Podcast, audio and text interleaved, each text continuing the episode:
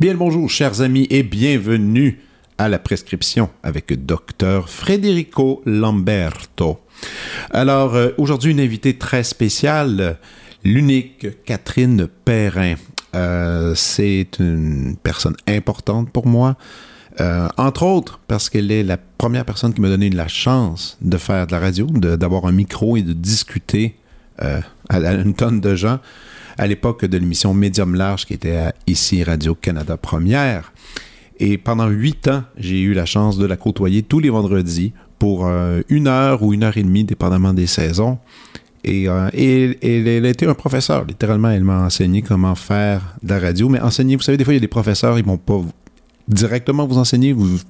on fait juste les observer, on apprend énormément. C'était le cas ici. Et quand j'avais des incertitudes, il fallait lui parler, puis elle avait toujours de, précieux conseils à me donner. Cette plateforme-là, ce, plateau-là m'a amené à me faire des, grands amis, encore important aujourd'hui. J'ai rencontré une tonne de gens avec qui j'ai gardé contact. Vraiment, c'était une expérience extrêmement enrichissante. Et je n'ai même pas eu le temps pendant l'épisode, euh, euh, quand on s'est rencontrés, de lui dire tous ces mots, de lui dire merci et à quel point ça a, tout ça a transformé ma vie on était trop euh, pressés, excités de, discuter de mille et un sujets.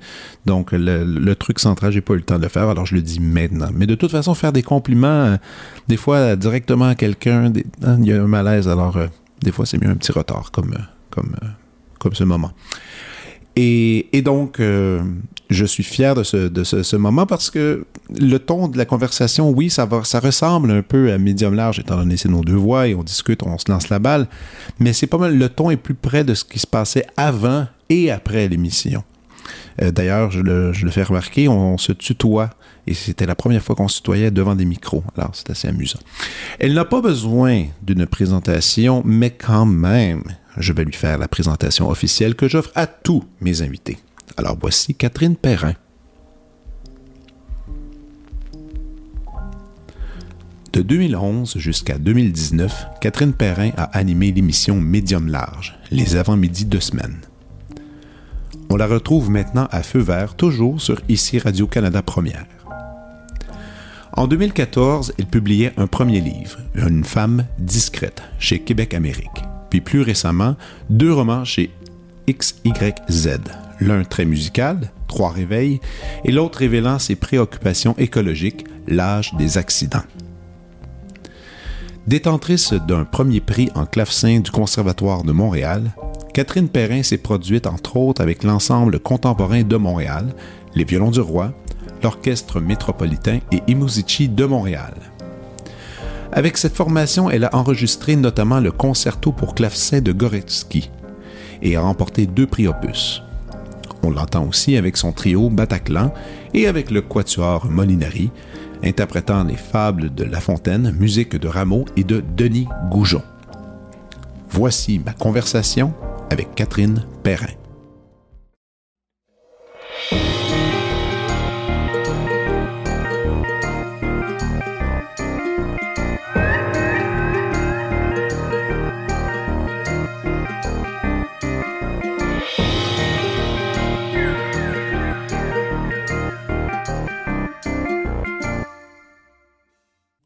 Avoue que pour un instant, c'est un peu, c'est un peu incroyable quand même de voir que maintenant ça, ça peut se tenir dans une main. Ça peut être grand comme ça. Ça peut être grand comme ça. Ça a quatre entrées. C'est fou. On, peut être quatre. j'ai fait à date une fois, on était trois. Et euh, écoute, ça se manage super bien. Tout le monde pouvait bien interagir. et en plus, en voix séparée, bah, pour le montage, mettons, toi, euh, tu t'es mis à parler un peu plus doux. Au montage, on peut le grimper. Tu peux juste mhm. grimper une entrée à la fois. Donc, ça enregistre sur, vraiment sur quatre pistes. C'est pas. Non.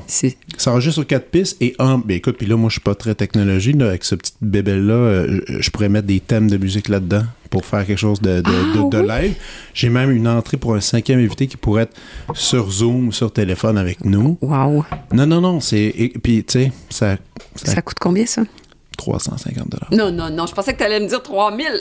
350 dollars.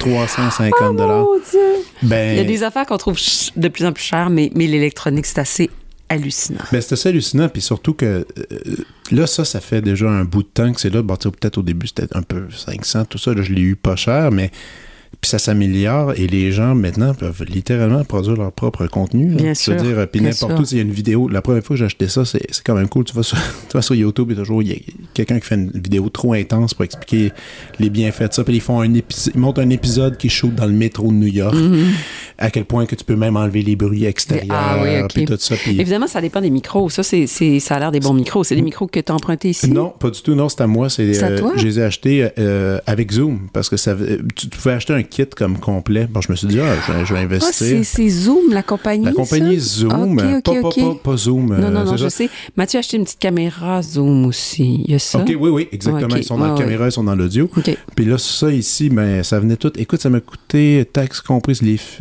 euh, les disquettes pour enregistrer, tout ça, c'est. Taxes comprises, ça m'a coûté 700$ piastres m'équiper. T'es pas sérieux. Puis là, euh, puis là, maintenant, ben, c'est déjà rentable. là. C'est déjà rentable l'émission. là. Avec, avec, parce que, ben, pas rentable directement, mais tu sais, euh, le podcast m'a amené des gens qui m'ont engagé pour faire des des talks, euh, participer à des conversations, des animations, toutes sortes de contrats qui fait que déjà, c'est ça le paye, Mais euh, oui. tout ça. Donc, euh, c'est... Ah non, c'est assez... euh, c'est- je- j'en, reviens pas de, de tout ça. Je- on est surtout courant à cause de la musique, les gens qui vont faire des disques maison. Mhm. C'est que ça que les Mhm. gens font. Maintenant, Mhm. c'est aussi des studios maison. Mais pour la, la dite radio, c'est pas de la radio en ce moment, mais c'est, c'est du podcast, mais c'est un peu de la radio. Mais Mhm. c'est, c'est, c'est- c'est- on est rendu là, là. Mhm, C'est quand même fou. mhm. Ben Mais- ça, d'ailleurs, ça a débloqué euh, des, des possibilités puis des, des, des choses extraordinaires. Penses-tu qu'un jour tu vas te retrouver là? Dans un truc comme ça? Euh, je sais, je sais vraiment pas. Mais, je veux dire, si, si je me retrouve dans un truc comme à faire un truc comme ça, ça voudrait dire que j'aurais coupé tous les liens avec Radio-Canada parce Ça que c'est, complètement... euh, ça, c'est la chose pour laquelle ils sont intransigeants. Ce qui est correct, parce que c'est leur, c'est leur, c'est leur marque. tu sais, dans C'est leur le- marque, c'est leur de la marque. production audio. Mhm. Ça fait qu'à tel point que quand euh, mon deuxième roman est sorti, puis que je leur ai dit c'est moi qui vais l'enregistrer celui-là parce que c'est un personnage de mon âge, ils m'ont dit non parce que je voulais le faire dans le studio avec lequel mon éditeur.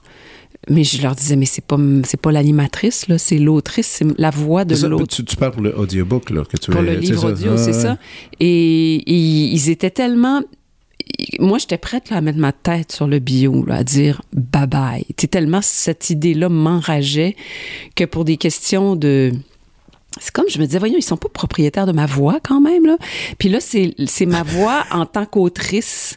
Tu sais, je suis à temps partiel. J'ai jamais eu un contrat de plus que 10 mois, puis je suis à temps partiel en ce moment. Tu sais qu'on enregistre en ce moment. D- Écoute, tu Ça- pourras le ça, je l'enlève. Là, tu pourras même, Ah, tu pourras non, même de toute façon, c'est- ça ne ça met rien de méchant parce qu'on a sur- terminé, on a terminé ça euh, de- finalement d'une manière qui a été avantageuse pour tout le monde. Ils ont décidé d'acheter les droits du roman, puis que je l'enregistre à Radio Canada. Alors, mais tu sais, pour te montrer à quel point sur l'audio, ça, il y a vraiment une limite. Je peux venir comme invité à ton à ton Ouais. balado, mais je pourrais pas en créer un moi-même. Mais c'était quoi dans la... Mais je me souviens quand même au début, quand j'ai commencé Medium Large, tu m'avais dit, il y a des trucs aussi comme, je pense, pour être porte-parole de quelque chose aussi, non? Il y avait pas comme une limite? Oui, oui. Quand ça, par contre, ça, je l'endosse complètement. Puis ça fait même mon affaire. C'est-à-dire que peut-être qu'en tirant, je pourrais aller négocier. Là, je tiens vraiment à être porte-parole de quelque chose. Mais si j'accepte une fois, qu'est-ce que c'est? Comment je vais dire aux autres que, que j'accepte pas? Parce que ça. Ouais, ça, c'est difficile. Quand j'étais très associée au culturel, j'avais cinq demandes par année pour être porte-parole de quelque Ah, ouais. Maintenant, je- ça fait rien que quelques mois que j'ai une, une émission sur l'environnement, puis ça fait déjà trois fois qu'on m'approche pour être porte-parole de quelque chose. Mais, puis je comprends, c'est un principe qui, Ouais. qui est normal, sauf que ce que je dis à ces organismes-là, c'est c'est pas une bonne idée pour vous. Premièrement, parce que j'aurai pas le rayonnement partout, parce qu'il y a des endroits où on veut pas accueillir une animatrice de Radio-Canada. Puis deuxième raison, si je suis votre porte-parole, ben, je pourrais pas parler de vous à mon émission, parce que je vais être totalement en conflit d'intérêt. Ah ouais. Ça, en général, c'est le meilleur argument.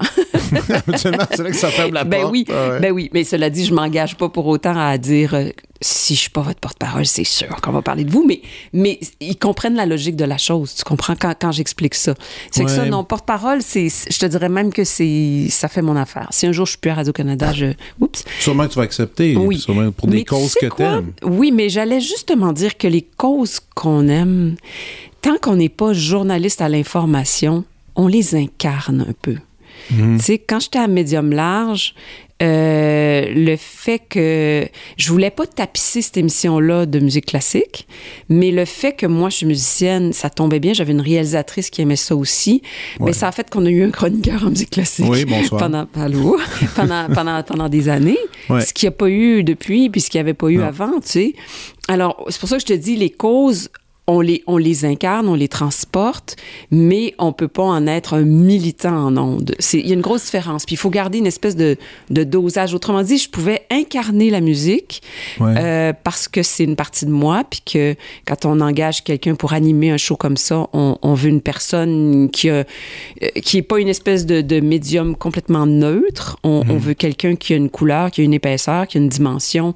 Puis alors moi, ça venait avec ça. Ouais, puis c'est drôle, cette, cette espèce de. Mais je trouve ça drôle, qu'est-ce que tu dis sur la définition, justement, de soit tu dis ah, une, anima- une animatrice comme ça, qui a cette signature-là. Ça m'amène à. Écoute, ça va, je vais aller dans une autre section complètement en ce moment. Euh, en fin de semaine, il y avait un article qui est sorti dans le, dans le Devoir, euh, US, qui parlait, ben, justement, ben, ton chum il était interviewé pour ça. Tu l'as sûrement lu, l'article, là. euh, je suis même pas sûre, je l'ai lu. Tu l'as pas lu, non, l'article? non. Quoi? OK, ça, un, c'est un des articles que je trouve les. Qui, qui est ben, là, c'est, il est pas US, d'habitude, il fait de la critique, mais là, c'est un Ouais, article ouais. sur. Oh non, il fait de temps en temps des, Des- ouais, des- espèces de. Ouais, ouais, qui s'appelle. Attends, je vais te, je l'ai devant moi à l'instant, l'article. Qui s'appelle Péril et, Oca- et occasion de la musique classique. Qui était, euh, finalement, qui est un espèce de témoignage dans lequel euh, il y avait eu la Biennale Sinard à Montréal. Et des gens sont. sont il y avait une table ronde qui, qui- qui- dont le titre était La musique classique, un fleuron qui se fane. Ah oui, ok, ok. Mon chum en a effectivement été de a cette table ronde-là. Exactement, il a Oui, participé oui, à ça. oui, Puis, oui, oui. et finalement, Us, dans l'article, il fait une espèce de compte-rendu de cette, de, ben, de- de cette rencontre-là. Il met quelques faits. En, fait, pour être, si on est super franc, c'est un petit peu alarmant, euh, cet article-là. Euh, puis, euh, puis, Mathieu, ton chum, euh, demeure quand même assez, assez positif là-dedans. Il est comme, non, non, moi, je pense que il y a, il y a- oui, il y a des choses à, re- à redéfinir, à repenser. Puis il y a une, il y a, une passe qui dit écoute, moi, ça, ça m'a fait. Depuis ce temps-là, ça reste en moi, puis j'arrête pas d'y penser, en fait. C'est sur la. Sur Yannick Dessé-Séguin. Il dit OK, attends, je, je vais même le citer, puis après, on va pouvoir en parler, parce que c'est. Il dit, euh, dans le cas de Yannick Nézé-Séguin, il dit peu importe ce qui est au programme, les gens y vont. t'sais. Ils aiment l'énergie. C'est ça l'expérience. C'est pas, euh, c'est pas nécessairement. Tu sais, les gens ne connaissent pas nécessairement le programme qu'ils vont aller Mhm. voir, mais ils vont aller vivre l'expérience. Puis il Mhm. dit aujourd'hui, les gens en, en musique vont devoir en fait mettre du temps là-dessus. Qu- Incarner, justement, incarner une personnalité, quelque chose que les gens vont, vont vouloir Mhm. désirer. euh, Mhm. Je dis consommer, c'est jamais super cool de dire ça. Donc, fréquenter, Fréquenter. adopter, aimer. Aimer, c'est ça. Puis c'est vrai, puis après je repensais, puis c'est vrai que Yannick peut faire gober n'importe quelle tune à n'importe qui. Parce Mhm. qu'il est capable. Parce que, parce que les gens veulent voir cette espèce de connivence avec l'orchestre, cette espèce d'énergie, comment tout le monde sur la scène se donne pour lui, puis après il présente une, une, symphonie qu'on connaît pas, puis c'est super. Mais attends, Yannick ne fera pas. L'autre chose, c'est qu'il s'est créé un lien de confiance. Puis Ben oui. Yannick ne fera jamais un concert tout Xenakis. Euh, parce que là, t'as beau avoir ce lien de confiance-là, les gens rendus dans la salle, il y aurait de la difficulté à, à suivre. Autrement dit, le lien de confiance, il s'est développé euh, parce que quand Yannick propose une expérience un petit peu plus décoiffante, euh, il va bien préparer le Non, il va le terrain, puis il va l'équilibrer, Oui, oui. c'est ça.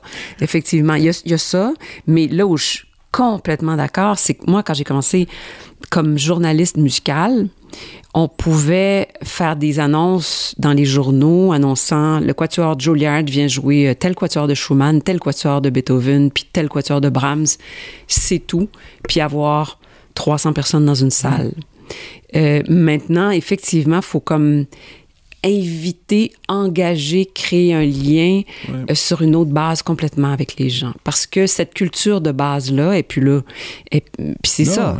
Moi, je fais aucun jugement de valeur en disant ça. là. Les gens, sais, les gens ont développé d'autres curiosités. Ça veut pas dire que les gens ne sont plus curieux, Non. mais ça veut dire qu'on est dans un monde d'accumulation. Un monde qui propose de plus en plus de pistes de découverte dans toutes les formes d'art, dans toutes les formes. L'image, évidemment, a pris une place hallucinante. Alors, c'est sûr que des, des, pièces écrites il y a 250 ans, servies par un ensemble qui a une, une grosse cote euh, telle qu'elle, là, ça, ça... Ça suffit pas? Ça suffit pas. Ça intéresse à peine maintenant un très, très petit bassin de, de, de restants de mélomanes d'une autre époque. Alors, il faut chercher ailleurs. Mais donc, moi-même, ça, ça, ça m'a amené comme musicien à me dire, ben, c'est quoi que moi j'incarne sur scène? Est-ce que, les, est-ce que je donne l'envie à des gens de se déplacer? Et, et même toi, est-ce que, est-ce que, et puis aussi, est-ce que, est-ce que ça t'arrive des fois de réfléchir à ce que tu représentes et qu'est-ce que les gens vont chercher quand ils vont te voir? Moi, je me, je me pose cette Mhm. question-là des fois. Mais là, depuis que j'ai lu ça, je repense à ça beaucoup, en fait. Mhm. Mais je pense qu'avec euh, le Quatuor Molinari, vous incarnez quelque chose, justement. il y a Ouais, le ouais, lien ouais, avec ouais. les arts visuels. Ouais, ouais. Euh, il, il y a une espèce de confiance qui s'est créée, une espèce de reconnaissance qui est évidente, qui ça finit par se savoir à un moment donné que vous avez gagné 25 prix opus. Là, tu sais, Oui, oui, non, non. Ça, ça, je, ça, je suis d'accord. C'est sûr que stylistiquement, hein, c'est ça. ça oblige ça. Toi, qu'est-ce que tu penses que c'est pour toi? Ben, écoute, moi, je me ferai pas d'illusions. C'est clair que dans les salles, quand je joue, mettons, là, comme musicienne, Ouais, ou encore en général, même à la radio. oh, En général, la personnalité, tu sais, parce que c'est, tu sais, Yannick Desesseriens, c'est une personnalité. oui, ben, c'est chef je, d'orchestre. je vais pas me comparer à Yannick. Non, non, non, non, non, non, non, Mm. mais quand même, ça vaut la peine parce que, tu sais, après, moi, moi, je veux dire, que je te dise ma définition que je pense Mm. que c'est de toi? Moi, c'est, ça m'est, ça m'est venu en tête parce que, après avoir lu ça, je me dis, ah, OK, après, j'ai, pensé à un paquet de gens que j'ai comme catégorisé. Je dis, ah, lui, c'est vrai, ou elle, c'est ça. Puis toi, c'est drôle parce que je pense que, après avoir fait, parce qu'on va en parler dans un instant, on a fait les shows des fables de La Fontaine ensemble avec Molinari, toi au clavecin, qui cite en plus les fables. Puis et pour avoir vu le type de public qui venait au truc, j'ai remarqué que les gens venaient pour être témoins d'intelligence. Et c'est vrai, et c'est pas une blague. C'est comme être témoin d'un geste intelligent. Je pense que les gens aiment ton intelligence. non, mais, non, mais je sais que c'est bizarre à dire. Non, mais tu sais, puis, quand tu quand tu côtoies de l'intelligence, tu te sens un peu intelligent aussi. Oui, oui. Il y a comme un rapport. OK, on avec va ça. régler une affaire avec mon vrai. intelligence. C'est vrai. Je suis très chanceuse parce que je te dirais que j'ai une grande facilité pour la communication. Et honnêtement, je pense que je communique tellement facilement que j'ai l'air plus intelligente que je le suis. Peut-être. Euh, parce mais, que, je pense- mais moi, je sais que parce tu connais bien des choses fois, je- oui, mais pas, pas autant en profondeur que, des- que d'autres personnes.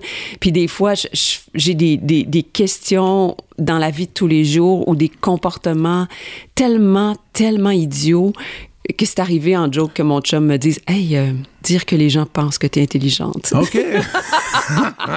Mais vraiment, ou de pas voir quelque chose qui me saute dans la face, là, parce que visuellement, je, je suis pas très rapide pour décoder un environnement visuel. Tu sais, fait que je suis pas ce genre. Un- un- attends, explique ça. J'ai un une événement- mauvaise Ah, ouais. intégration visuelle. Je te dis pas que je suis euh, aveugle. J'ai une vision tout à fait correcte. là. Je vois bien de proche, je vois bien de loin, tout ça. Mais moi, devant une toile, je peux rester devant cinq minutes, puis là, tranquillement entrer dedans, puis te faire une analyse, puis te dire quelque chose qui va m'avoir complètement rejointe, puis ça va être super. Mais demande-moi vite, vite, vite de repérer sur une rue où est le nom de la rue, là Ça, c'est plus compliqué. j'ai tellement de difficultés. OK. Ou- ou des informations utiles, aller capter l'information utile rapidement, là, c'est très difficile pour moi. Tu sais, OK. j'ai quelques exemples célèbres de ça, là. De- D'avoir devant moi un, un paquet. C'est arrivé dans le bureau de médium large, OK? OK. un paquet de napkins en papier Ikea. OK? Puis là, la réalisatrice que tu connais bien, Mhm. Dominique Depaty, est en train de dire que c'est les meilleurs napkins en, papi- en papier possible. Puis là, je regarde le paquet, puis ils ont l'air, je dis, ah, ils ont l'air épaisses, en effet. Puis à un moment donné, je dis, mais voyons, je, là, je commence à tourner le paquet dans tous les sens pour dire, il y en a combien dans le paquet? Ben, je veux évaluer, tu sais, c'est quoi exactement La le- grosseur versus, euh, ouais. c'est ça. Puis là, les autres me regardent vraiment, ils, ils attendent juste, puis là, je vois, je vois que ça commence à sourire. là. Tu sais, j'a- j'avais tourné le paquet, mais la, la chose, c'était gros comme ça. C'était 10 cm par 4 cm, sans serviette. C'était écrit, là, En- pour te sauter dans la figure. là. ouais. Tu sais, c'est ça. Ce genre de choses-là, là, c'est, décodage visuel rapide. euh, Non. Mais t'es pas lunatique, par contre. T'es pas, pas quelqu'un qui, qui a la tête dans les nuages un peu, ou bien... Par moment, mais pas, pas gravement. Non, t'as quand même un focus qui me... qui Oui, oui, oui, mais quand, j'ai, quand, quand il le faut, il le faut. Ouais. Ouais, quand il le faut, ben, quand- là, tu parles justement pour la radio ou par, pour ces moments-là, tu as besoin justement Quand il d'être. faut que ça fonctionne, là, ça fonctionne, mais je, je déteste pas, honnêtement, me laisser aller par moments, entre autres dans la nature, à, à un, un certain vide, à un certain rapport un peu lunatique volontaire avec les choses, avec Avec les l'environnement. moments? Avec les moments? Avec le temps, quand je peux, là, quand je décide, comme ce matin, j'étais, j'avais la chance d'être dans les Laurentides, puis je suis partie marcher entre deux réunions, puis je me suis dit, est-ce que je me mets quelque chose dans les oreilles? Souvent, je fais ça. Là, je me suis dit non. OK. Puis, Silence. Silence ou capter Ben. ce que je vais entendre. Puis j'ai été partie peut-être 50 minutes. Puis je pourrais même pas te dire exactement à quoi j'ai pensé, mais je sais que c'était extrêmement. Moi, j'ai absolument besoin de ça. C'est ça qui, qui, va, qui va me nourrir. Des fois, en revenant d'une promenade comme ça, paf, tout d'un coup, j'ai une idée. Quand j'écris, entre autres, je fais beaucoup ça, des moments lunatiques volontaires, là, OK. où, où je suis hors focus de tout, volontairement. Ah, mais parlons-en parlons-en d'écriture, justement, de technique. Là. Dans ton cas, c'est ça. C'est. Est-ce que tu as écrit beaucoup en ville ou tu as plus écrit à la campagne, Euh, justement? j'ai plus écrit à la campagne. OK. Et quand tu vas justement là-bas, tu fais des espèces de pauses, un peu de nature, un peu de marche, laisser l'esprit vaguer, Oui. tu reviens, puis là, tu. Oui, des fois, ça va être en plein milieu du bois. Là. Je vais sortir mon téléphone, je vais noter trois mots-clés. OK. Puis là, tu reviens, puis là, ça, ça te lance assez. Puis là, je peux presque avoir oublié. Des fois, en revenant, je vais regarder mon téléphone, je vais faire Ah oui, c'est vrai. Puis là, je vais repartir. Wow. Ouais. Puis d'autres fois, c'est vraiment, je me dis, ah, ça n'a pas été productif. Je, je me suis laissé lunatique, mais ça n'a pas donné grand-chose. Puis à 50 mètres de la maison, tout d'un coup, ta, ta, ta, ta, ta, il y a trois affaires qui arrivent. Puis là, je, je suis repartie. Donc, donc euh, très méditatif. T'as-tu déjà. T'as, déjà essayé ça un peu la méditation? C'est ce genre non, de Jamais, jamais. pas? J'ai pas de. Oui, tu sais, quand. euh, quand euh, j'ai parlé de méditation, j'ai lu sur la méditation pour des entrevues que je devais Ouais, ouais, faire euh, en faisant du yoga. Des fois, des, des, des professeurs de yoga essaient de nous amener dans un état. J'ai pas beaucoup de- d'aptitude, je pense, ou d'intérêt. Mais comme je te dis, j'ai comme trouvé ma façon à moi de de mettre le cerveau un peu dans cet état-là que je, je peux pas décrire. Je, je- probablement que c'est loin d'un d'un vrai état Ouais. méditatif, mais c'est en tout cas moi ce qui contribue le mieux à hum, ouais à recharger le cerveau, je dirais. Ben, l'esprit créatif, si on peut. Mais, Mm. mais puis parlons des livres, parce que bon, là, officiellement, ben, il y a deux livres, mais en fait, il y en a trois. Ah, Parce qu'il y en a un. ben, dernièrement, Il y a deux romans, a assez, deux romans à- assez récents puis assez rapprochés l'un c'est de ça, l'autre. c'est ça. À cause de, c'est pour ça que Ouais. je, c'est pour ça que je dis deux. Ouais. Un qui était, qui était un récit sur ta mère. Donc, Ça, c'était pas un roman. Ça, c'était bien pas- avant. Ça, c'était bien avant 2014. Mais tu sais, mettons comme le dernier, L'âge des accidents, euh, 2021, la sortie? Oui, c'est ça, exactement. Que tu as écrit assez rapidement en plus, m'avait dit, si Oui. je me souviens bien. Oui, l'autre était sorti en février 2020, puis celui-là à l'automne 2021. Aucun sens. Combien de temps, Euh, celui-là, d'écriture? Deux, deux, trois mois, c'est quoi? ça? Ben non, non, non, ben non. Non, non, mais ça- ça- ça an, avec l'éditeur. c'est- un an et demi plus tard qu'il est sorti. Oui, là. oui, mais je veux dire, pour le temps d'écriture, parce qu'après, les échanges avec l'éditeur, et, et etc. Oui, mais attends, c'est qu'avant que Trois Réveils, le roman, le roman précédent, sorte en février 2020, l'autre était déjà un petit peu amorcé, justement parce qu'il y avait tout le délai, il y avait eu un peu de. Tu sais, un moment. euh, il, était prêt quelques mois à l'avance. OK, je comprends. C'est ça. OK, OK. Ouais. Euh, le récit de ta mère, c'est ça. C'est pas, c'est pas un roman euh, fictif, c'est plus près de la, de la réalité.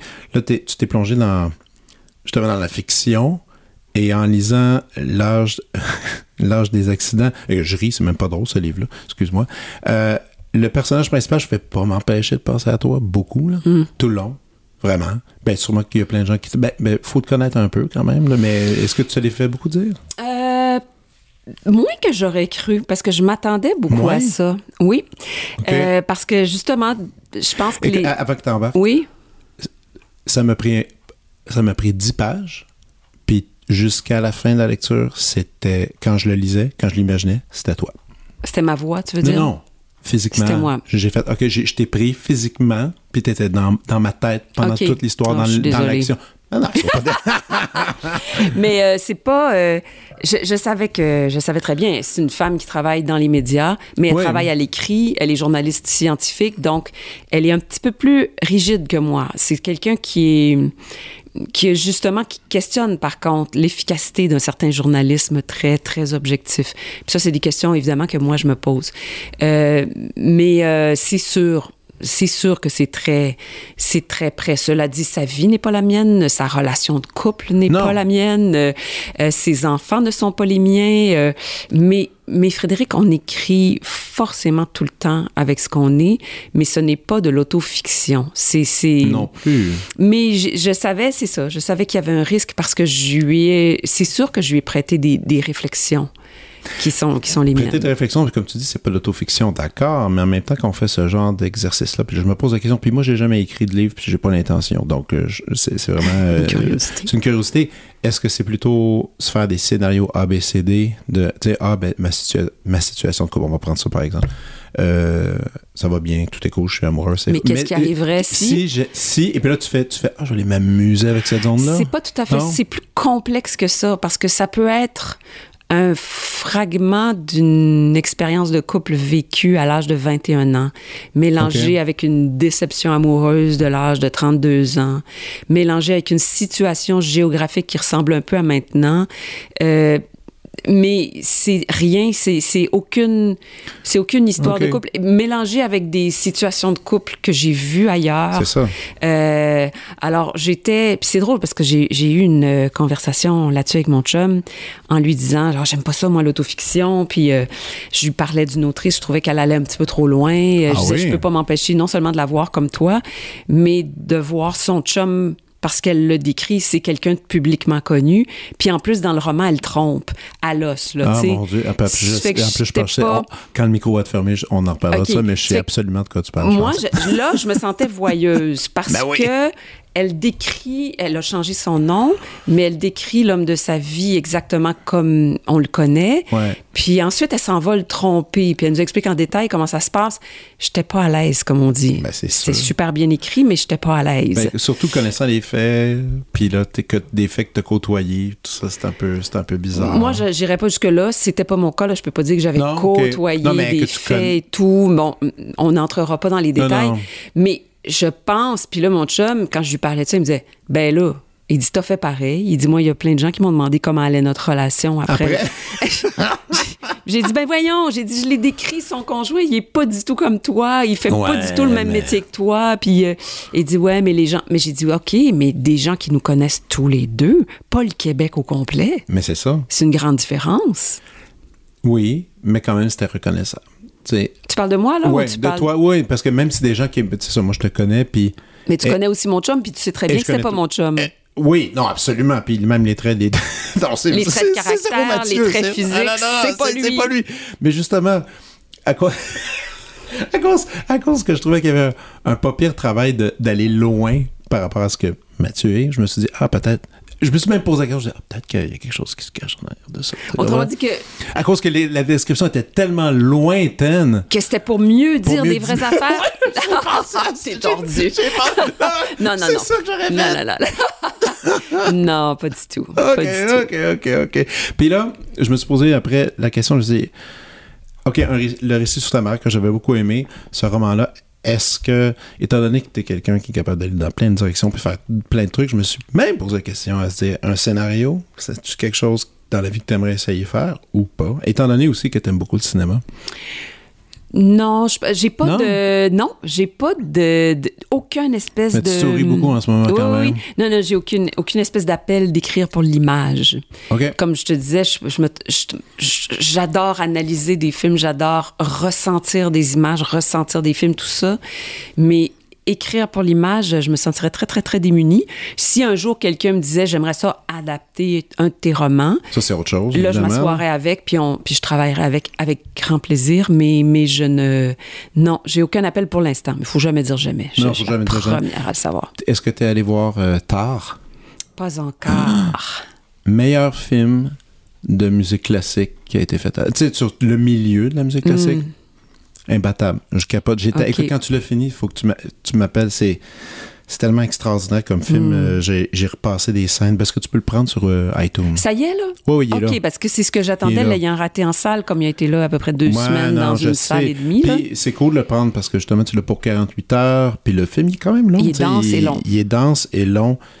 Écoute, euh, sa direction d'orchestre, euh, elle dirige. C'est Kate Blanchett qui. Ben oui, Kate Blanchett, elle, elle dirige mieux que certains chefs qu'on connaît. Non, non, non, elle a fait ses devoirs, puis c'est vraiment. euh, puis il y a des enjeux là-dedans Hmm. sur, euh, sur la musique classique. Il va- et ça revient un peu encore à l'article que tantôt je, je parlais sur. Qu'est-ce qui se passe exactement avec ça? Puis une, une fin, une fin qui m'a donné des, des. qui m'a glacé le sang un peu. En tout cas, j'ai. Ah non, j'ai- j'ai- j'ai- faut, que, faut que tu vois ça. Tu c'est sûr. Mais toi, justement, on peut, on en parler quand même un peu. Tu sais, ça va-tu bien, la musique classique? Tu sais, on peut se poser un peu la question en ce moment parce que c'est assez. C'est un sujet. C'est un sujet un peu difficile parce que les, les écoles ont un peu de la. Oui, il y a encore des gens qui vont, qui vont étudier, mais c'est assez. Les gens sont plus ré- réticents avec tout ce qui s'est passé avec la COVID. Euh, quand même, il y a encore beaucoup de disques qui sortent. Toi, comment tu le sens, tout ça? Moi, je sens qu'il y a encore. euh, ce qui est fascinant, c'est que oui, il y a moins d'élèves dans les écoles au niveau supérieur, mais il y en a toujours des tellement bons. Il y en a toujours, mais il y en aura tout le temps des bons. le niveau n'arrête pas d'être excellent et de monter. Euh, je me dis que s'il y a des, y a autant de gens qui, à un moment donné, trouvent ce chemin-là, ils trouvent quelque chose où ils ont envie de se défoncer comme ça, ça se peut pas que ça meure. Je pense, cela dit, que on, on- on fait, on revient pas mal en arrière de- dans la conversation, c'est mais correct. mais je pense, cela dit, qu'effectivement, il faut trouver une, une façon, une médiation de la musique qui va être complètement différente, qui va, euh, qui va être beaucoup plus construite autour de, tu sais, le fameux mot des expériences.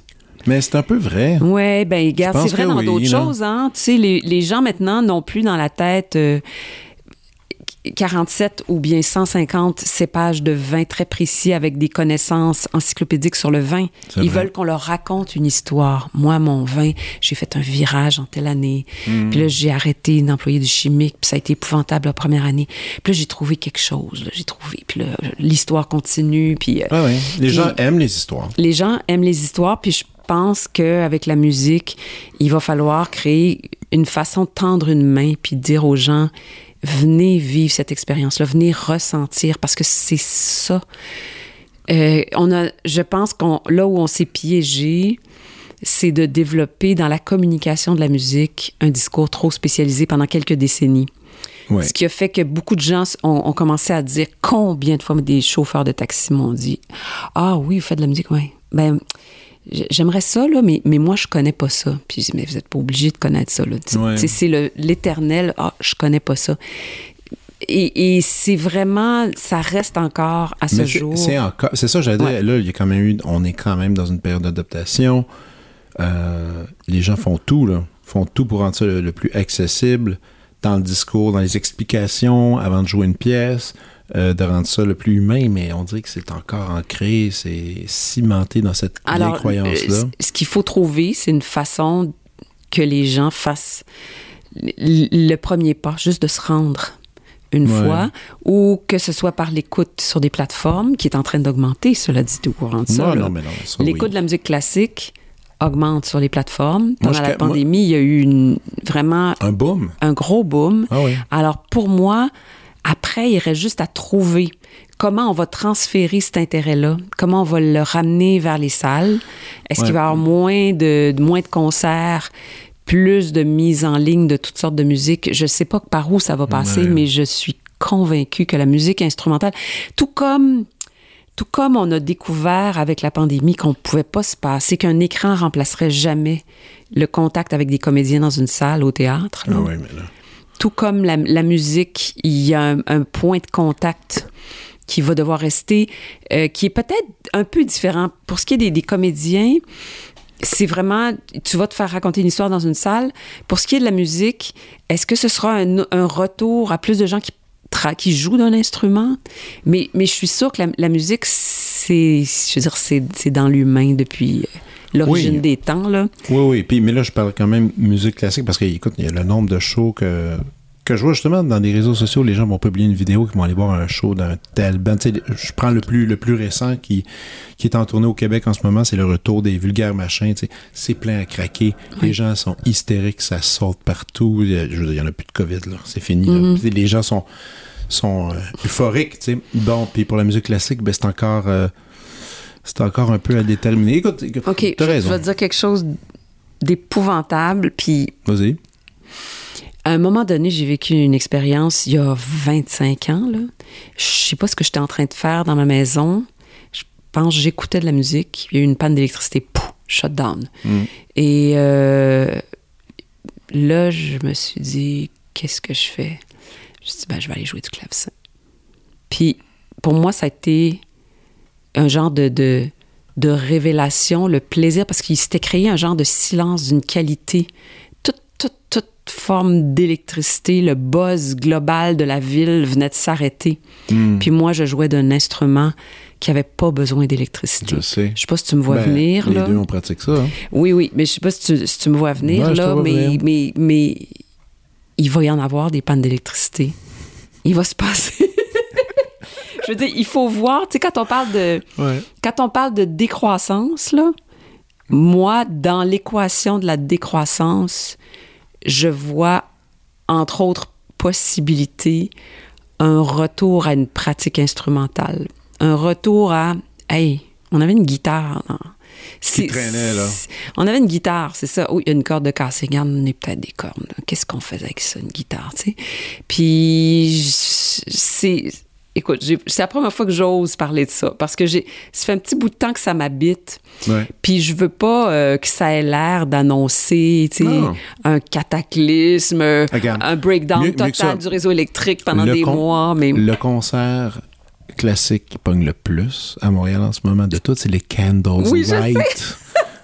Ils sont des fausses chandelles entre sont nous. des hein. gens. On s'en fout. L'idée est là quand Oui, même. oui. L'idée, c'est le- c'est l'expérience. C'est l'expérience de dire Oui. Ah, il n'y a pas d'électricité. Il y a des petites chandelles des qui nous chandelles allument. qui tremblent. Puis il y a des gens qui jouent de la musique. Puis là, les, nos téléphones, on les débranche. Puis là, mais c'est sûr que c'est. Regarde, je vais te donner une, même expérience que j'ai vécue différemment. là.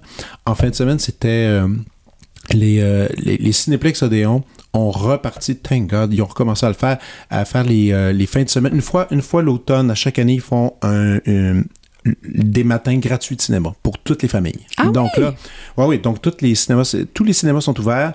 Euh, Il y a des films, tu sais, déjà, il y en a certains qui sont déjà euh, disponibles sur toutes les plateformes, mais c'est pas grave, tu sais, tout, tout le monde vient. Au moins le les- geste. le geste est là. Et le popcorn est à 2,50 et tout l'argent ramassé avec le popcorn est remis pour euh, je ne sais plus quelle cause. Bref.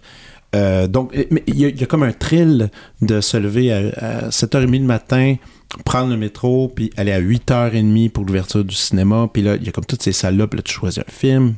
Donc, c'est super cool. Donc, j'étais avec mes deux filles, on y va, on prend, on mange du popcorn à 9h le matin. C'est wild, tu sais, avec des Smarties. Et là, on arrive dans la salle, et ah, c'était extraordinaire. On, s'ass- on- on- la salle était pleine et l'écran, euh, quelqu'un s'approche pour dire, un responsable dit On est désolé, mais l'écran euh, ne fonctionne pas avant la projection, donc vous ne pouvez pas jouer au jeu de devinette. de- moi, moi, c'était plus fort que moi. J'ai crié, ah, merci, merci. puis il est parti. Puis là, tout d'un coup, c'était comme, le, comme dans le temps. L'écran était noir. Les, les gens chuchotaient. Là, t'entendais des conversations. Mhm. Puis là, puis c'était, c'était, la- cette ambiance, cette expérience-là. Oui, oui, oui, quand, quand j'étais petit, que j'allais au cinéma, puis c'était tranquille. Tranquille, C'était avec une tranquille. petite fébrilité. On Petite attend le fébrilité, on film, attend là, le c'est ça. Puis, puis tout d'un coup, la, la lumière baisse vite parce que là maintenant tu vas au cinéma, on est déjà en projection, c'est Mm. déjà, c'est déjà, c'était tellement cool, c'était le fun, puis c'est ça, c'était un retour un peu euh, avant. Mais écoute, oui, je, je l'aime ton ton scénario du retour à l'instrument de, Dans un principe de décroissance. de- peu extrême, mais ouais, dans ce principe, pourquoi pas? Pourquoi pas? Mais comment t'es arrivé à cette idée-là? Par contre, il y a eu quelque chose, t'as lu une étude, t'as lu quelque chose. Ben, j'ai beaucoup lu sur euh, la décroissance. On en parlera tantôt euh, quand on fera des prescriptions. Ok. Mais euh, parce qu'on a fait un sujet à mon émission Feu vert sur la décroissance. Euh, mais c'est sûr que ça m'habite beaucoup, l'idée de la décroissance euh, inévitable, nécessaire, de trouver des nouveaux paramètres, que le système économique actuel qui est basé sur le fait qu'il faut créer de la richesse, que c'est le modèle qui, en ce moment, nous assure la destruction de la planète. Ouais. Donc, euh, il y a comme un problème, tu sais. Parce que c'est le modèle qui, toi, tu disais qui nous assure tout, oui, qui Ouais. assure nos, nos fonds de pension, euh, Ouais. le fait que nos maisons prennent de la valeur, euh, euh, etc. Le fait que même nos instruments de musique prennent de la valeur, c'est grâce à la croissance, hein. mais en même temps, c'est le système qui est en train, c'est prouvé de dix mille façons différentes, le mathématiques. Je veux dire, c'est, on dit toujours comment, comment pense, avons, comment est-ce qu'on a pu imaginer créer un système de croissance infinie sur une planète qui est finie? Mm-hmm. Et, et, le jour du dépassement arrive maintenant chaque année plus tôt. Le jour du dépassement, c'est le moment de l'année où on a employé la quantité de ressources qu'on devrait utiliser sur une année au complet. Quand il y, a, il y a 25 ans, à peu près, il me semble, c'était en octobre, maintenant c'est en juillet. En juillet? En juillet. Donc, on vit à crédit sur la moitié de l'année. Donc, en ce moment, c'est sûr qu'on. Je veux dire, moi, je fais une émission sur l'environnement que j'ai décidé de faire, de rendre euh, constructive, sans lunettes roses. Donc, on n'est pas dans le déni du tout, mais on est dans le. Regardez, il y a là, là des gens qui font quelque chose. Ça marche. Ça pourrait être encore mieux. Je pense, on, a l'impression que si on faisait ça un petit peu plus comme ça, ça donnerait encore plus de résultats. C'est comme ça qu'on a construit cette émission-là. Mais je te dirais que à l'échelle globale, quand je regarde la situation, je suis super pessimiste. Puis à l'échelle des individus, quand je vois les énergies qui sont déployées, l'imagination, euh, je reste quand même assez allumé assez puis, optimiste. optimiste. Donc l'éco-anxiété, ça t'habite un, ben, un peu, pas Quand j'ai écrit l'âge des accidents, c'était très habité par une éco-anxiété. Ça m'a fait du bien de, de l'écrire, mais euh, justement, c'est pour ça qu'on le dit toujours, le meilleur moyen de lutter contre l'éco-anxiété, c'est une forme d'action. Alors de, de créer une émission qui a cette énergie dont je viens de parler c'est pour moi en ce moment, c'est ma médication contre l'éco-anxiété. Mais je, lisais que, euh, puis là, à cette époque-là, je, mais désolé, je, je n'écoutais pas tes chroniques, mais bien avant cette émission-là, tu faisais des chroniques déjà à propos de l'environnement. Ah oui, moi, ça fait 20 ans que je talonne Radio-Canada pour faire une émission sur l'environnement. Ben, j'ai fait une émission sur le cinéma où j'ai connu Georges Privet de 2000 mm-hmm. à 2004. On salue. Allô, Georges. Et en 2004, quand ça s'est terminé, j'ai proposé une émission sur l'environnement à Radio-Canada. Ben, j'avais été à Radio-Canada avant, moi. Oui, c'est ça. Et, ça n'a pas passé. Puis après, j'ai commencé à faire de la radio, puis j'ai proposé à, intervalles réguliers une émission sur l'environnement, puis on me disait toujours, oh, non, les gens n'aiment pas trop ça, ils n'ont pas envie de se, se, faire dire quoi faire, c'est trop spécialisé, on va quand même pas faire une heure complète sur l'environnement. C'est trop spécialisé? Ben, à l'époque, à l'époque, on voyait ça comme ça, là, il, y a, il y a 15 ans, là, je te parle. ouais. Mais quand, ben, oui, mais là, on est 2022, puis là, il y a ton truc qui vient de sortir. Ah, mais là, c'est pas trop spécialisé. Au contraire, on n'a pas assez d'une heure, là, pour, il y a tellement... C'est parce que maintenant, on comprend, on comprend mieux. Il y a d'énormes progrès qui ont, heureusement, Frédéric, il y a des progrès énormes parce que, justement, c'est maintenant, d'abord, l'environnement, c'est pas rien que dans une émission, c'est dans plusieurs émissions euh, qui, qui a cette préoccupation-là, en tout cas à Radio-Canada. Puis c'est que maintenant, on comprend à quel point c'est transversal, à quel point ça touche tout. T-O-U-T, tout. Et que si, euh, à ce moment-là, tu peux autant parler d'appareils électroniques dans une émission sur l'environnement que d'approvisionnement en eau, que de, ah ben, du code du bâtiment. puis moi, je, vais parler même de, ma situation de, petit musicien, que là, les gens commencent à parler comment faire une tournée éco-responsable avec la nourriture et, tout le travail. c'est tous les paliers qui, sont, qui, sont, affectés. Ça. Absolument. Et aussi, un autre sujet dont il faut beaucoup se préoccuper, c'est tout ce qui est greenwashing. Autrement dit, toutes ces choses-là qu'on on va souhaiter faire juste pour être au goût du jour, pour pouvoir dire qu'on le fait euh, et que ce soit pas nécessairement validé puis nécessairement sérieux. Ça, c'est aussi quelque chose dont il faut vraiment se méfier à tous les points de vue, il faut garder notre sens critique. Tu sais, comme on, a dû éduquer tout le monde euh, et s'éduquer en permanence nous-mêmes, tu sais, à ce qu'on appelle la citoyenneté numérique, là, pour pas penser que euh, tout ce qu'on dit sur Internet est vrai, mais je te dirais que par rapport à l'environnement... C'est pas, encore gagné en C'est pas gagné du tout, même. Mais, mais par rapport à l'environnement, c'est un, un, peu la même chose aussi. Il faut garder notre sens critique quand quelqu'un dit euh, nous serons carbone, carboneutres, notre plan, c'est d'être carboneutre », ben, des fois, tu des fois, c'est crédible, puis d'autres fois, ça l'est pas du tout. Mais que quelqu'un fasse juste afficher quelque chose comme ça. Tu sais, comme le, le, le Qatar, euh, je pense, a osé dire que sa Coupe du Monde serait carboneutre. là. C'est une joke. Ont-tu dit ça? Euh, Ah, ça se peut, probablement. Je pense que oui.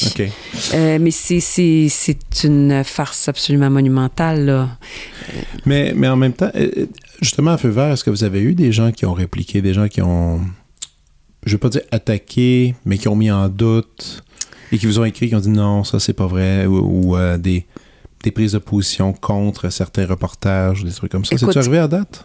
Honnêtement, pas assez. Ça m'inquiète presque. ben, c'est parce que moi, ma, ma pire crainte, c'est de prêcher à des convertis. Est-ce que tu as l'impression que c'est ça en ce moment? c'est pas ça. Mais je vais t'expliquer une nuance.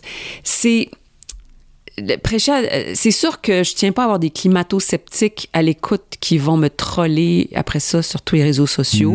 C'est pas nécessaire parce qu'il y en a qu'on on pourra jamais changer.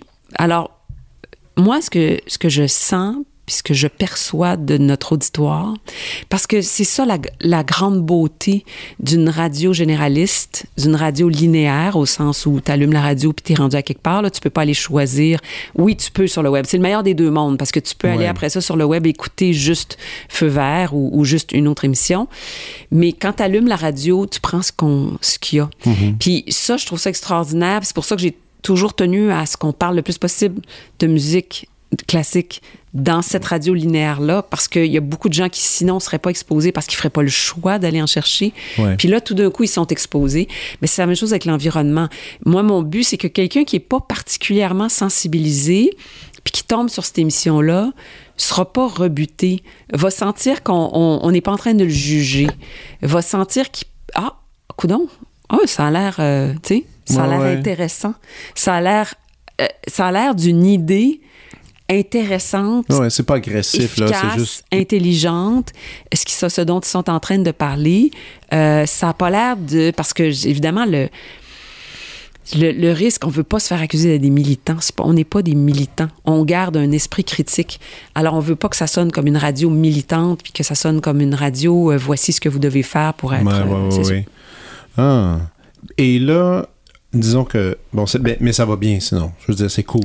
T'es content? Non, mais je- Je suis contente. C'est, on a de très bons échos. Il n'y a pas encore de code d'écoute publié, mais tu sais, ce qui va être très drôle, c'est que je suis dans le même créneau horaire que l'an dernier et que je me bats d'aplomb. Et ça, je trouve ça très le fun. Autrement Tu dit, te bats? oui, je me bats d'aplomb, OK. puis j'en suis très heureuse. Autrement dit, je, c'est pas parce que je suis une meilleure animatrice que l'an dernier, c'est parce que le sujet trouve. Il y a des gens qui accrochent au sujet, puis ça me fait un immense plaisir. Puis ils trouvent leur place à ce Ouais. moment-là. ou, ou accroche au ton, à la manière dont c'est fait. Regarde, je touche du bois parce qu'on on verra là quand. euh, mais pour l'instant, les échos sont très bons. ouais. Cool. Et là, ça fait maintenant quoi, trois ans que t'es plus à Médium Large? Attends, je me Mhm. trompe-tu? Trois? Trois, c'est ma Euh, quatrième saison en saison. hebdomadaire. Ouais. Cool. Tu sais, souvent, je au début, je te demandais, je disais, ah, tu t'ennuies, est-ce que tu t'ennuies de ça? Tu non, pas vraiment. Euh, parce que c'était beaucoup, tu sais, je veux dire, c'était assez intense. Là, pour l'instant, tu as le temps de, t'as cette émission-là, Feu vert. Et les autres projets, qu'est-ce qu'il y en a? Qu'est-ce qui se passe un peu ce temps-ci, là? Alors, j'ai Ou t'as-tu trop d'en parler? Ou, euh, Euh, oui, oui, ouais, oui. J'ai écrit un livre euh, qui va paraître à l'automne prochain Déjà, OK. avec euh, l'architecte Pierre Thibault. OK. Euh, on fait le tour. De, au début, ça devait être un livre d'entretien un peu similaire à celui qu'il avait fait avec François Cardinal il y a quelques années, qui était excellent. Euh, puis peu à peu, la piste musicale, quand même, a fait son chemin. Puis on parle beaucoup de liens entre l'architecture et la musique, Ah. de liens entre le patrimoine et l'architecture, parce que ce qu'on a découvert en plus, c'est qu'on on est, il est quelques années plus vieux que moi, mais pas beaucoup. Il est né dans le même quartier que moi. On a été à la même polyvalente. Puis son jeune frère a été copain de ma grande sœur. Et ça, on a tout découvert ça là Au début du projet. au début du projet. Et euh, donc, l'idée, puis ce que j'aime là-dedans, ce qui est très cohérent dans ma vie en ce moment, c'est que la pensée de Pierre Thibault est une pensée très tournée vers, je dirais, la durabilité, euh, l'éco-responsabilité, euh, et tournée aussi vers, je dirais, le bien collectif. Par exemple, avec le projet du Lab École, j'ai visité la première école du Lab École terminée Ah oui. c'est à pleurer de beauté. C'est, c'est un. De voir, je l'ai visité une journée full habitée par des enfants, là. De voir ce qui se dégageait comme, comme esprit, comme chaleur humaine, Oh, wow. comme vie des enfants. C'est un quartier défavorisé, c'est ça le projet des Lab Écoles. J'avais l'impression de voir des, des enfants épanouis qui ont tout dessus depuis qu'ils sont nés. C'est tellement, c'est tellement cette école-là vit, parle, les accueille, leur permet de bouger, de faire de la cuisine, d'être dans un lieu qui est beau, d'avoir de la lumière, de voir des arbres. J'ai trouvé ça Je vais extraordinaire. l'air niaiseux, mais je savais pas que Je pense que c'est la première fois que je t'entends parler euh, d'architecture, en tout cas du moins d'amour d'architecture. Alors, ça, c'est très intéressant que tu me demandes ça parce que, tu sais, tantôt, je disais que je dis toujours aux gens, vous n'êtes pas obligés de connaître la musique. Puis là, je me suis dit, mon Dieu, je suis pas du tout une, une bof d'architecture. Je suis pas une. une- Tu sais, pas du Parce tout. que c'est un univers à part, là. Je veux dire, Oui. c'est compliqué, là. Mais cela dit, je, je me suis dit, OK, ben fais ce que tu demandes. Puis l'introduction du livre, c'est la première, la première chose que j'ai écrite, c'est l'introduction du livre. Puis c'est mon espèce de d'engagement vis-à-vis de moi-même à faire avec l'architecture ce que je demande aux gens de faire avec la musique.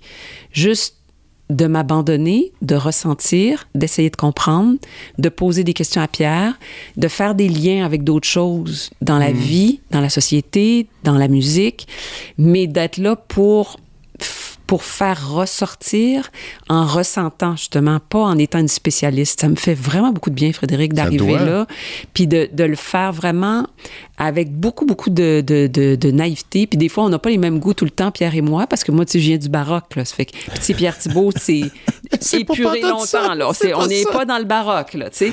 Ça fait que une couple de fois, on s'est arrêté dans la ville de Québec. Je disais, ah, j'aime ça, moi, ça. Puis, hum, pas sûr. Puis là, on en discutait, tu sais.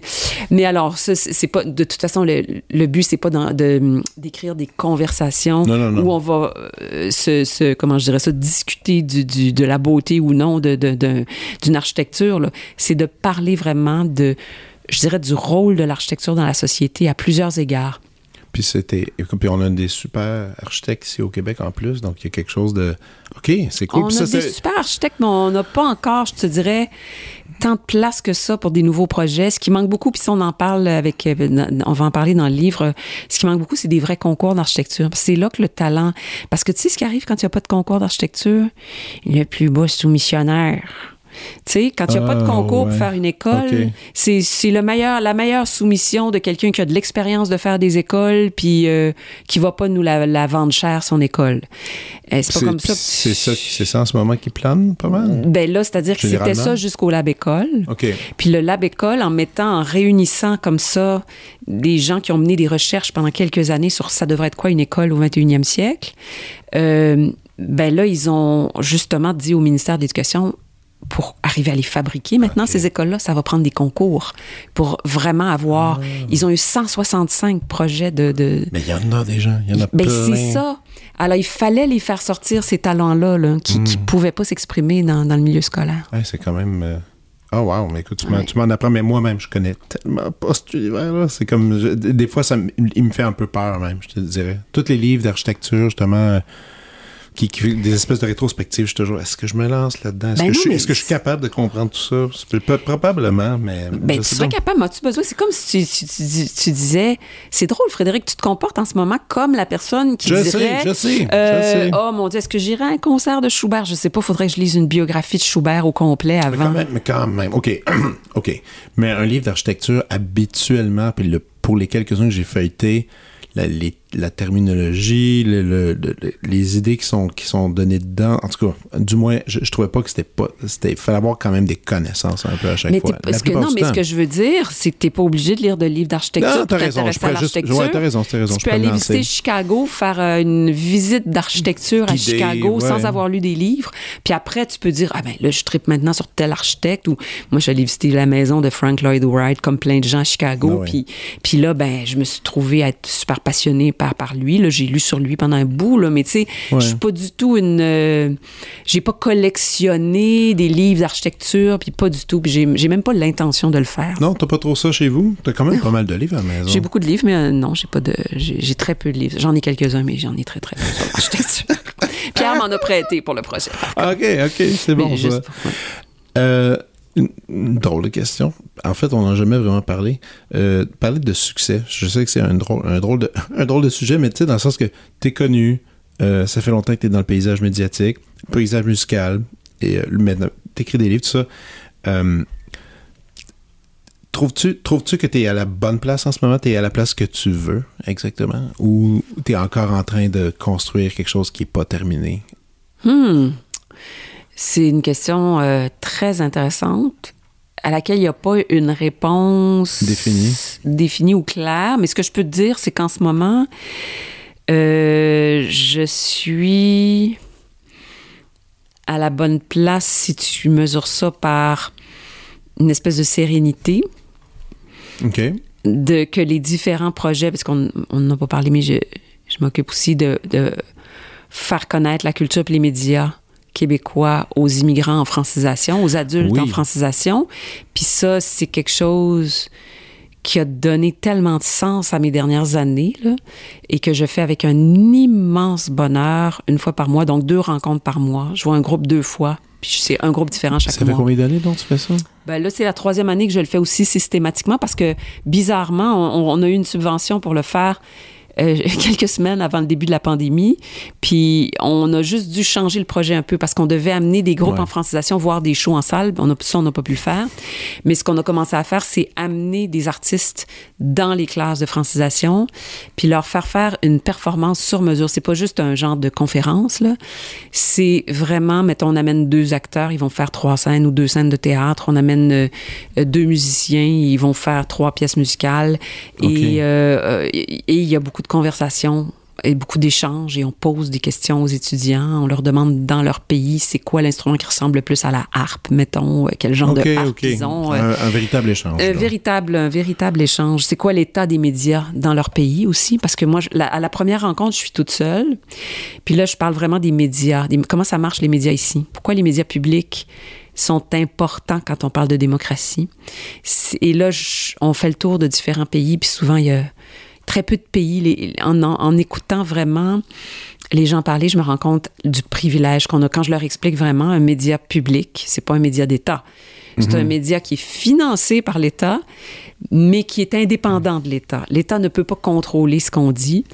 Puis là, je, je les regarde, puis souvent, il y a des regards euh, avec l'air de dire Ouais, ben, c'est pas comme ça chez nous. Là. Ça fait que Ah là, je leur, je leur pose la question C'est comment en ce moment au? Brésil? comment? est-ce qu'ils croient? Il y en a-tu? Il doit en avoir qui ont des doutes, qui doivent dire. Je te dis que j'ai- des bons j'ai des bons arguments puis je leur dis tout le temps c'est pas parfait mais je leur dis tout le temps aussi c'est pas parfait il y a des gens qui trouvent qu'on est trop à gauche il y a des gens qui trouvent qu'on est trop à droite mais tant qu'on reçoit des plaintes du- des deux côtés c'est bon signe premièrement. Puis deuxièmement les meilleurs gardiens qu'on a de ça c'est c'est le public c'est vous. C'est que les Canadiens sont extrêmement euh, vite irrités. S'ils ont l'impression que les médias publics ne sont pas disons dans les grandes lignes, quand même assez euh, euh, non alignés politiquement. Tu comprends? Mhm, ouais, ouais, Indépendant, en tout cas, du pouvoir politique, du contrôle politique. Ça, le moindrement qu'il y aurait... euh, ça, c'est- vraiment une chose qui. Écoute, là, quand je leur dis aussi, quand il y a une campagne électorale, on doit vraiment minuter combien de temps on donne aux partis au pouvoir, combien de temps on donne à l'opposition. Puis s'il y a quatre partis, combien de temps on a donné aux autres partis. Il faut qu'on le sache. Il faut qu'on soit capable de rendre des comptes. Moi, à l'époque de Médium Large, on avait 12 heures et demie d'antenne par semaine. Puis dans les campagnes électorales, là, on faisait des, des calculs. OK, on a eu, on a-tu cette semaine, là? Attends, on, Ouais, ouais, on a ouais. eu deux, on a eu un ministre libéral, on a eu euh, un, un candidat député libéral, mais attends, on a juste un péquiste à l'époque, c'était plus bipartiste. Ou-. Le euh, conservateur, on a eu, hey, on a eu euh, deux Québec solidaires depuis deux semaines, mais on n'a pas, pas eu personne du PQ. Tu sais, on- Mhm. on- il fallait absolument tenir compte de ça, pas dans un équilibre de chaque émission, mais dans un équilibre à la semaine. On, sait très, on est très, très, on se surveille puis on est surveillé. C'est ça. Ah, OK, Mm. puis donc, ils, sont- ils étaient ouverts quand même à, à comprendre. Ben ça, c'est euh, des bons arguments. Ben oui. Quand, quand tu viens d'un autre pays puis que tu te fais dire, OK, on est obligé de compter combien de minutes. Là, je vois que, OK, OK, c'est sérieux. Là, je vois, Ouais, ouais, c'est pris en main de la bonne façon. Mais ça, c'est ça, c'est un autre projet encore que- qui fait partie de ta vie. C'est deux fois, une, deux fois par mois Oui. d'aller euh, d'aller faire ces cours, ces présentations-là. Est-ce qu'il y en avait un autre, d'autres projets aussi que je. Ben, attends, il y a l'écriture du livre, l'émission. Ça? Un documentaire sur l'environnement aussi, mais ça, j'en parlerai pas beaucoup parce Ok. qu'on est, on est, en ben, on est en développement. On a, on a déjà fait du tournage. Hein? Puis on a un angle très original, mais là, on, on, on, attend une réponse de diffuseur. C'est pour ça que j'en Ok, parlerai pas plus que ça. Mais mais c'est sûr que ça, ça m'a beaucoup occupé, euh, je dirais, au milieu de, de 2022. Là, c'est un petit peu en jachère le temps qu'on qu'on ait notre diffuseur, puis on va donner un gros coup en 2023. Donc, comme tu disais, t'es à la bonne place, puis t'es, euh, puis y a une sérénité, puis t'es Oui. heureuse? Je, oh, moi, je, je, je, je suis privilégiée Non. d'être euh, justement dans, dans tu sais c'est un privilège de pouvoir dire je suis chanceuse, j'ai une bonne santé mentale entre autres, santé physique mais Ouais. santé mentale aussi parce que ce n'est plus une espèce de on dirait que quand on était petit on parlait pas de ça, c'était comme par défaut tout le monde euh, avoir un problème de santé mentale, c'était comme euh, Yi, c'était l'exception puis c'était Ouais. Maintenant, euh, c'est un sujet qui est beaucoup plus dans l'air du temps. Puis moi, je me rends compte que j'ai j'ai quand même une santé mentale pour l'instant. Là aussi, il faudrait que je touche du bois, mais ouais. solide. C'est une chance. C'est vraiment une chance. Alors oui, je me sens à la bonne place. Je me sens sereine. Heureux, tu sais, on l'est. euh, on est follement heureux. euh, justement pendant une demi-heure dans le bois. Après, on a une pensée qui nous traverse, qui nous ramène à une préoccupation. Le bonheur, c'est pas une chose continue pour moi. Là. C'est pas une chose acquise. OK. Ça se tra- C'est- il se travaille? on- je pense qu'on peut, on peut évaluer. Je suis très satisfaite de, de, de la vie, de ce que je. Tu sais, c'est aussi la capacité de choisir, d'être rendu à un moment de ma vie où je peux vraiment beaucoup, beaucoup, beaucoup choisir, être très en contrôle de mes projets. Ouais. Puis d'accepter complètement que je serai jamais non plus dans les tops, mais je, je n'ai jamais couru après ça Qu'est-ce que tu dis dans les tops? dans les, tu sais, dans les, les grandes vedettes là, qui, qui font, euh, euh, qui sont à- au premier plan, là, tu sais, mais ça, ça ne m'intéresse Tu te considères pas ça? non, pas du tout. Moi, je considère que j'ai été tellement ancrée sur le contenu dans ma carrière que je deviendrai jamais une personnalité vedette, là, tu OK. Est-ce que tu as déjà fait une entrevue de tes 100 choses préférées pour le séjour? Non, pas les 100 choses préférées. J'ai fait des entrevues euh, pour les sé- le séjour. J'ai été très chanceuse, justement, parce que comme... Ou le lundi, là, ou 16 euh, whatever. ouais, je n'ai fait quelques-uns, Ah ouais? tout ça. Euh, j'ai été très chanceuse pour la couverture de mes livres parce que justement, il y a des, des- même des revues comme ça, autant pour le livre sur ma mère que mon premier roman. là, J'ai j'ai quand même été chanceuse d'avoir euh, euh, articles. d'œil, Ouais, ouais, d'avoir Ouais, mais des- en même temps, Mais je ferai jamais un cover, tu comprends, de- dire... en tout cas, on prend en nommer mille et un, là, cover, que des fois, je lis ça, puis je me dis, ça n'a pas de bon sens se confier publiquement à, à ces, à ces trucs-là. Mais ça revient à ce que je dis encore une fois, c'est que tu es reconnu pour l'intelligence. Honnêtement, ça revient à ce que je dis encore. Parce que, tu sais, les, les couvertures médiatiques que tu as, c'est justement sur, à propos de contenu. tu sais. Ouais, Je sais que t'aimes pas sais le mot intelligence. Je le pense mot qu'il dérange. C'est parce que le mot intelligent, Il te bug. ça va, c'est que ça va aussi avec euh, une impression d'habileté, de, de, de froideur. Pas pour moi. OK, je pense vois, que pas pour moi. Donc, OK. c'est pour ça. Puis je pense qu'il y a une chose que la radio m'a aidé, c'est que quand j'ai fait le septième, l'émission de cinéma, qui était une émission magnifique, Mais ça, magnifique, là, léché, là, tellement bien réalisé. Mais il y a beaucoup de gens, en me voyant animer ça, qui ont eu l'impression que j'étais une personnalité un peu distante, un peu froide. Puis à la radio, euh, ça passe pas de la même façon. Je pense que mon... Mais t'étais pas jugé comme ça à la radio. T'as l'impression. Moi, t'étais plus chaleureuse Oui, à la radio. je pense qu'il y a une chaleur ou une écoute, une sensibilité qui passe mieux à la radio. Je- le- la radio me convient mieux Euh, comme Ça, médium. mais ça, est-ce que est-ce qu'elle elle te convient mieux comme médium suite aux, aux commentaires et critiques des gens ou c'est Ah, moi, je suis plus, à l'aise aussi. Mais t'aimais ça, la télé? J'aimais ça parce que pour faire une émission de cinéma, c'est drôlement pratique. Ouais, là. ouais, clairement. clairement. Mais euh, c'était pas. Puis j'ai trouvé ça excitant de faire de la télé pendant quelques années. J'en fait ai pas fait mal. huit ans. Là, j'ai fait quatre ans de cinéma puis quatre ans un magazine de culture à Radio Canada. Mais honnêtement, la radio a une- un super pouvoir, c'est que tu peux te transporter à l'autre bout du monde gratos. Tu peux euh, avoir besoin de quatre éléphants, parler de quatre éléphants, puis t'as pas besoin de les, les montrer. La personne va devoir à l'autre bout, va imaginer quatre éléphants, tu sais. Ouais. Euh, la radio, c'est et, et je trouve que on, a on a parlé de, tu sais, on est en ce moment dans un podcast. Je trouve qu'en ce moment justement les les balados, les podcasts nous montre qu'il y a un retour des croissances, Des croissances. Des croissances, des croissances. Un retour d'un besoin de, de, justement de se faire raconter des choses, puis que l'audio peut être un extraordinaire moyen de se faire raconter des choses. L'audio, ça va avec le transport actif, ce qui pour moi est une nouvelle extraordinaire aussi.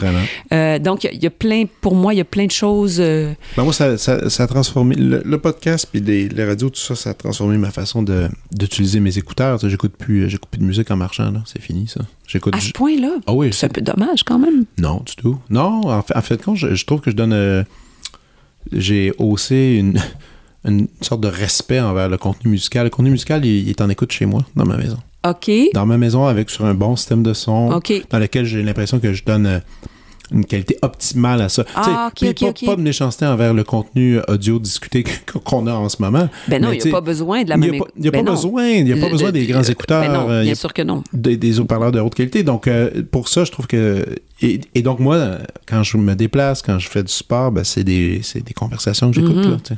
C'est ça, puis je trouve ça. euh, D'ailleurs, c'est-tu ton, ton premier podcast de participation ou t'en as fait plein d'autres avant? Oh, J'en ai pas fait plein d'autres. Je n'ai fait une coupe, mais pas plein d'autres. En plus, je réalise aujourd'hui que c'est la première fois devant des micros qu'on se tutoie. On s'est tout pendant huit ans, on s'est vouvoyé. Oui, puis c'est drôle, hein, parce une- que euh, Georges Privet, qui est venu à mon émission Feu Vert, je le tutoie Vous- dans la vraie vie, Mais je mais sais. je l'ai toujours vous voyé en ondes. Mhm. Puis quand il est venu à Feu Vert, le vieux réflexe a embarqué. On avait décidé de se tutoyer parce qu'on je tutoie mes chroniqueurs à Feu Vert. Puis Georges et moi, on a recommencé à se vous voyer tellement on est habitués. Mais En je sais. Ouais, mais oui. moi, j'ai toujours fait ça. Avec toi, euh, avec. mais- puis, puis je repensais. Mais puis même encore, tous les gens quand- qui te remplaçaient pendant l'été euh, ou à- Ouais. à, l'émission. euh, écoute, on se fait des blagues avant, là. On se Ben tutoie. Comment ça va, toi? Ouais, ouais, super. À 3, 4, 1. Bonjour, Catherine. Alors, vous, vous avez eu. Écoute, c'est Oui, mais c'était un, vous très chaleureux. Je veux dire, Ah on non, non, il, avait, il euh, était oui, pas distant. oui. Il était pas distant. Puis je ce Mais vous-là, je l'aimais, là. C'était encore maintenant, c'est en train de le, le temple est en train d'être ébranlé. Qu'est-ce que ça te fait, toi, la- l'adieu du vouvoiement? Ben moi, je, je l'ai. Comment je dirais ça? J'ai fait partie du mouvement euh, Big Time, là, parce que ça fait deux étés de suite l'émission euh, Ma chanson va changer le monde que j'ai décidé que Ouais, je ouais, mes chroniqueurs parce effet. que c'était tous des chroniqueurs que je connaissais dans la vraie vie. Puis là, à Feu Vert, on a décidé qu'on faisait la même chose. On n'a même pas décidé. Le, au jour 1, j'ai tutoyé parce que, en fait, c'est qu'on a beaucoup de nouveaux chroniqueurs qui n'avaient jamais fait de radio. Il y en a plusieurs que j'ai recrutés moi-même, des, des doctorants de Polytechnique, des analystes agronomes, des, des gens qui avaient un bagage scientifique, mais qui sont jeunes, qui sont, c'est ça. Je les ai appelés, j'ai pris contact avec eux, je les ai tutoyés spontanément. Puis, Mais OK, mais si tutoie. quelqu'un que tu connais pas, docteur, ben, un je sais pas expert, quoi. je, je les Un vois. expert, ben, Ouais, c'est ça. ben oui, bien sûr. Bien sûr. Ça, ça, ça va là, mais Oui. c'est quand même cool le vouvoiement. J'ai commencé à enseigner ça à mes, à mes enfants. Mhm. C'est comme une c'est un concept un peu étrange au début à, à saisir, tu sais. C'est comme moi, je vous voyais mes grands-parents quand j'étais jeune. Ouais, non, ça, Mais- ça fait longtemps que c'est fini. Mais, Mais, là, maintenant, mes, mes enfants tutoient leurs grands-parents. Oui. Donc là, après.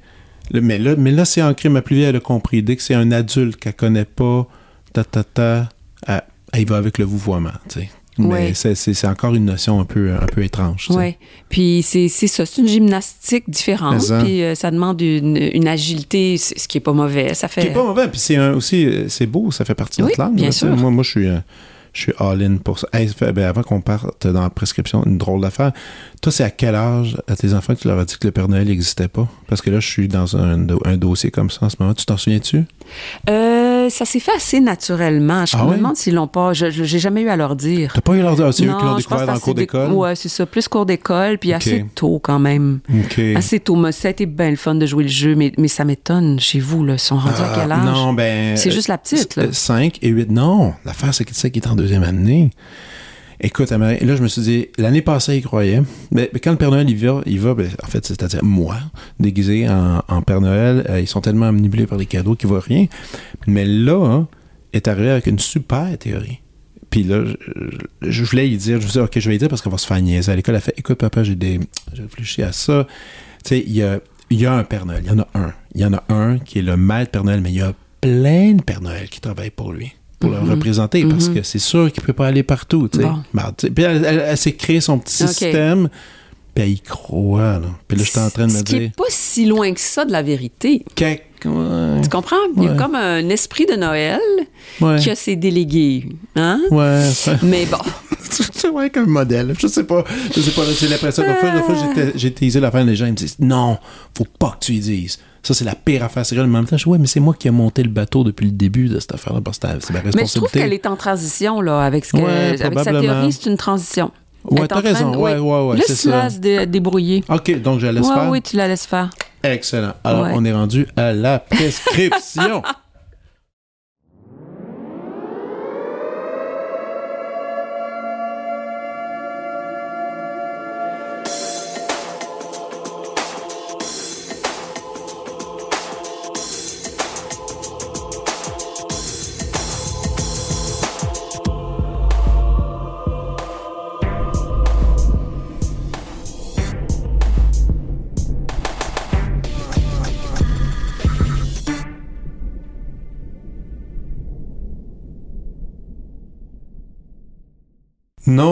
Catherine, on peut pas faire des extraits musicaux. Ah. Hélas, je suis désolé parce que pour le, le simple truc avec iTunes et avec euh, YouTube, euh, on oui, peut on peut pas aller dans cette direction-là. C'est très, c'est extrêmement complexe. Et tu vois, mettons toutes mes musiques de transition qui sont présentes sur le podcast font moins de 30 secondes et c'est des 30 secondes qui m'appartiennent. Qui sont libres de Qui tout sont libres, qui sont libres de tout Ouais, droit. je comprends. Écoute, c'est, c'est- ouais, non, les, les, les podcasts qui ont vraiment des, des extraits, ben, ils ont bien des sous. C'est ça que je peux, je peux, Ouais. je peux dire, Ouais, finalement. je comprends. Mais euh, on y va, on y va quand même. Alors, euh, j'écoute tes suggestions.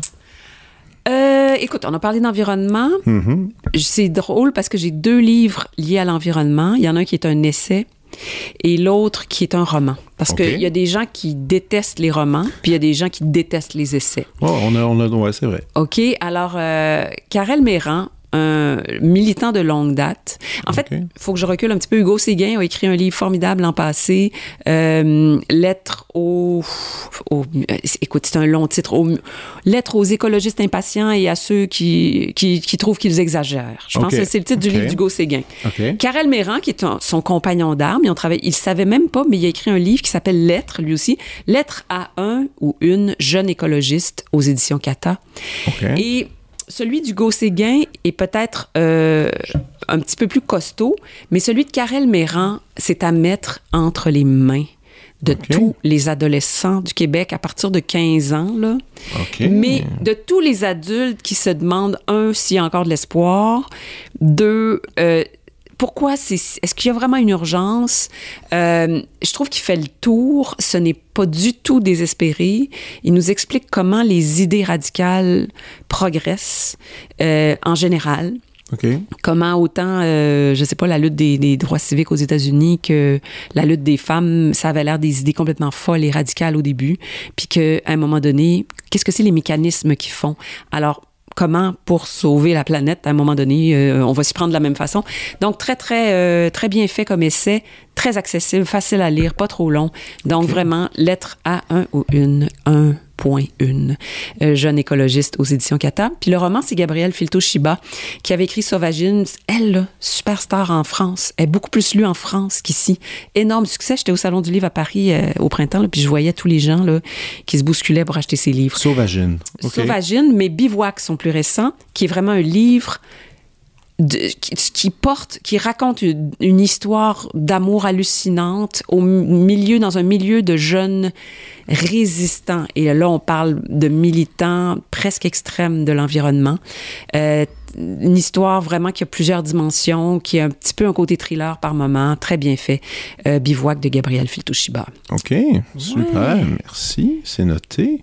Et, euh, De la que- musique. Ah, t'as de la musique. Ben, là, Ouais, go, on y ça va. j'aurais aimé ça, qu'on a des extraits. Mais non, mais les gens sont, sont débrouillards. Au temps des fêtes, j'aime toujours écouter du Handel, mais amené on stand du Messie. Là. Puis je viens de découvrir un nouveau disque Handel Pour le... avec, avec un contre-ténor. Je pense que c'est toi qui me l'avais fait découvrir la première fois, Easton Davis, Ben oui. avec Léa de Sandre. D'ailleurs, je suis en train d'arranger euh, qui va venir à l'émission. Sur, ben, sur, Il euh, parle français ou tu sur- en non, anglais? en anglais? En anglais, tant pis. Alors, euh, donc, un disque tout récent, Eternal Heaven, le ciel éternel. Connais-tu l'ensemble Jupiter avec Oui. Thomas Dunford? C'est, écoute, tu sais, j'ai commencé à découvrir le disque, là, puis donné, j'arrivais plus à avancer parce que je réécoutais les plages au fur et à mesure. ouais, ouais, je comprends. tellement je trouvais beau. Ouais, ouais. C'est de la musique baroque. Quand tu as cet équilibre parfait entre la sensibilité la plus parfaite, la plus euh, qui, tu tires l'élastique de la sensibilité le plus loin possible avant que ça devienne du maniérisme. Tu comprends? Mais ça. Que tu vis, que tu es comme en train de, de faire l'amour avec la chanteuse tellement le son, la manière dont elle... Tu es en train de le vivre physiquement, mais ça ne tombe jamais dans le maniérisme. Parce que Puis le l'ensemble maniérisme, c'est la pire affaire. c'est la pire affaire, mais il faut de l'expression, mais il faut pas Ouais, que ça tombe dans le Puis le maniérisme. maniérisme arrive toujours à la fin de la note. Alors, Donc, Ciel éternel, l'ensemble Jupiter avec ses deux chanteurs extraordinaires, un disque tout Handel. Wow, OK. Ouais. Tabarnouche. OK, ça, c'est dans tes, dans tes kicks des derniers temps, mais je dis... Des derniers temps. Des derniers temps. OK. Euh, récent aussi, veux-tu un autre disque? Vas-y, ben oui. Euh, Éric Lesage, grand pianiste français qui vient au domaine Forgette encore l'été prochain, euh, qui a fait un disque, et ça c'est bien intéressant, sur Sony qui s'appelle Jardin suspendu. Il a pris de la musique d'il y a 100 ans pour piano. Un disque, là, je pense qu'il y a 22 compositeurs pour 25 plages, quelque chose comme ça. Là. Donc, quelques noms co- connus, comme Éric Satie, euh, Poulenc, mais plein de noms inconnus. Quelques femmes comme Germaine Taillefer, Cécile Chaminade, Ah oui, Nadia Germaine Boulanger, Taillefer. Lily Boulanger. Euh, ce qui est fascinant déjà d'avoir quatre femmes sur un disque de, de- de- de musique de cette époque-là, mais des noms comme Déoda de Séverac, puis euh, euh, des noms très, très poétiques, Guillaume Samazeuil, puis des noms comme ça de compositeurs très peu pas. connus. Ah? Qu'est-ce qu'ils ont en commun? Ils ont utilisé à cette époque-là, qui était une époque de grande, grande, grande agitation, tu sais, les années folles, Oui. euh, la belle époque, c'est donc avant et après la Première Guerre mondiale. Ils ont utilisé le piano comme on l'utilise en ce moment dans un certain courant de musique qu'on dirait néoclassique ou classique moderne, comme un refuge d'intimité. C'est-à-dire, le piano, c'était le confident des états d'âme. La musique est, est plus complexe que la musique, mettons, de, de Strelitzky ou de Jean- Jean-Michel Blais, là, parce que c'est à eux que je faisais allusion 100 ans plus tard.